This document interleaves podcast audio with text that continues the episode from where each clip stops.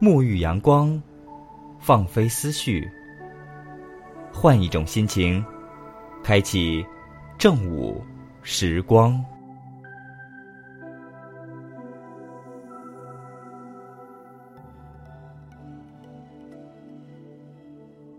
来一场舌尖与味蕾的亲密碰撞，来一场文化与美食的水乳交融。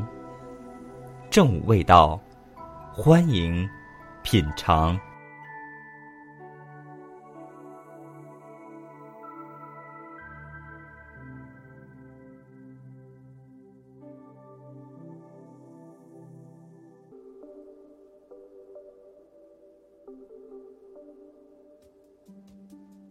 欢迎收听正午时光特别节目《正午味道》。从今天开始，我们将开启舌尖之旅，探索中国味道。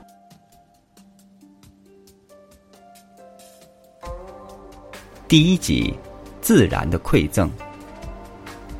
中国拥有世界上最丰富多元的自然景观：高原、山林、湖泊、海岸线。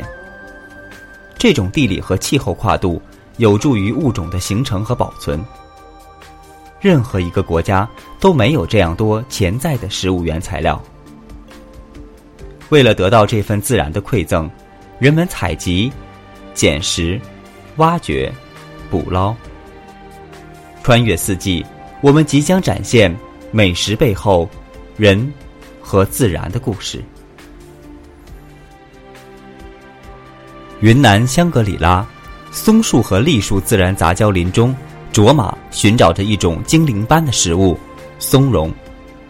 松茸保鲜期只有短短的两天，商人们以最快的速度对松茸进行精致的加工。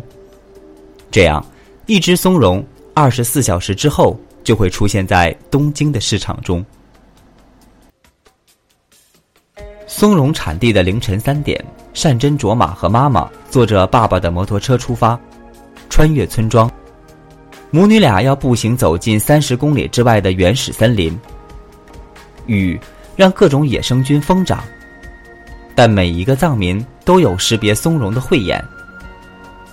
松茸出土后，卓玛立刻用地上的松针把菌坑掩埋好，只有这样，菌丝才可以不被破坏。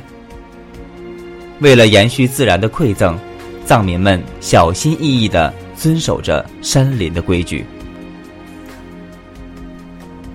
为期两个月的松茸季节，卓玛和妈妈挣到了五千元。这个收入是对他们辛苦付出的回报。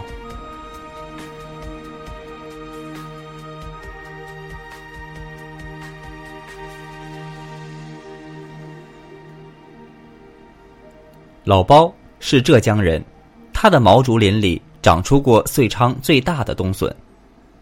冬笋长在土层的下面，从竹林表面上看什么也没有。老包只需要看一下竹梢的叶子颜色，就能知道笋的准确位置。这完全有赖于他丰富的经验。笋的保鲜从来都是个很大的麻烦。笋只有一个芽，是整个植物机体活动最旺盛的部分。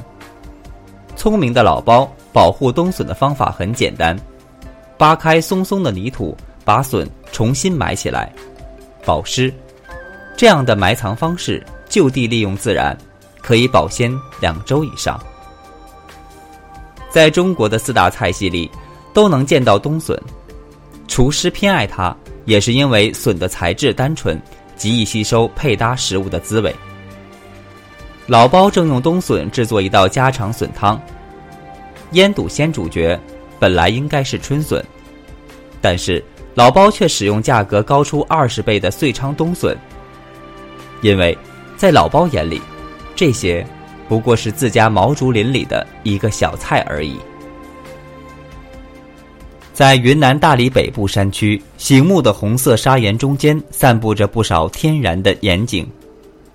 这些盐成就了云南山里人特殊的美味。老黄和他的儿子树江小溪边搭建了一个炉灶。土灶每年冬天的工作就是熬盐。云龙县的冬季市场，老黄和儿子赶到集市上挑选制作火腿的猪肉。火腿的腌制在老屋的院子里开始。诺邓火腿的腌制过程很简单，老黄把多余的皮肉去除，加工成一个圆润的火腿，撒上白酒除菌，再把自制的诺盐均匀的抹上。不施追针，只用揉压，以免破坏纤维。即使用现代的标准来判断，诺邓井盐仍然是食盐中的极品。虽然。在这个古老的产盐地，盐业生产已经停止，但我们仍然相信，诺邓盐是自然赐给山里人的一个珍贵礼物。圣武和茂荣兄弟每年九月，他们都会来到湖北的嘉鱼县，来采挖一种自然的美味。这种植物生长在湖水下面的深深的淤泥之中。茂荣挖到的植物的根茎叫做莲藕，是一种湖泊中高产的蔬菜。藕作为职业挖藕人，每年茂荣和圣武要只身出门七个月。采藕的季节，他们就从老家安徽赶到有藕的地方。较高的人工报酬使得圣武和茂荣愿意从事这个艰苦的工作。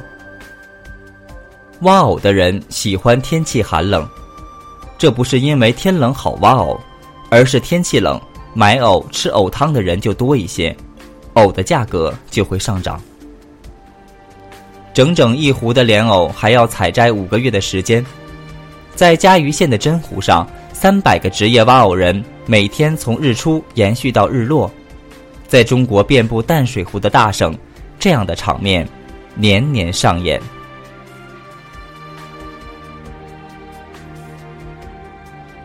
今天，当我们有权远离自然、享受美食的时候，最应该感谢的是这些通过劳动和智慧成就餐桌美味的人们。本集节目文字来源纪录片《舌尖上的中国》，播出整理四哥，音乐阿坤。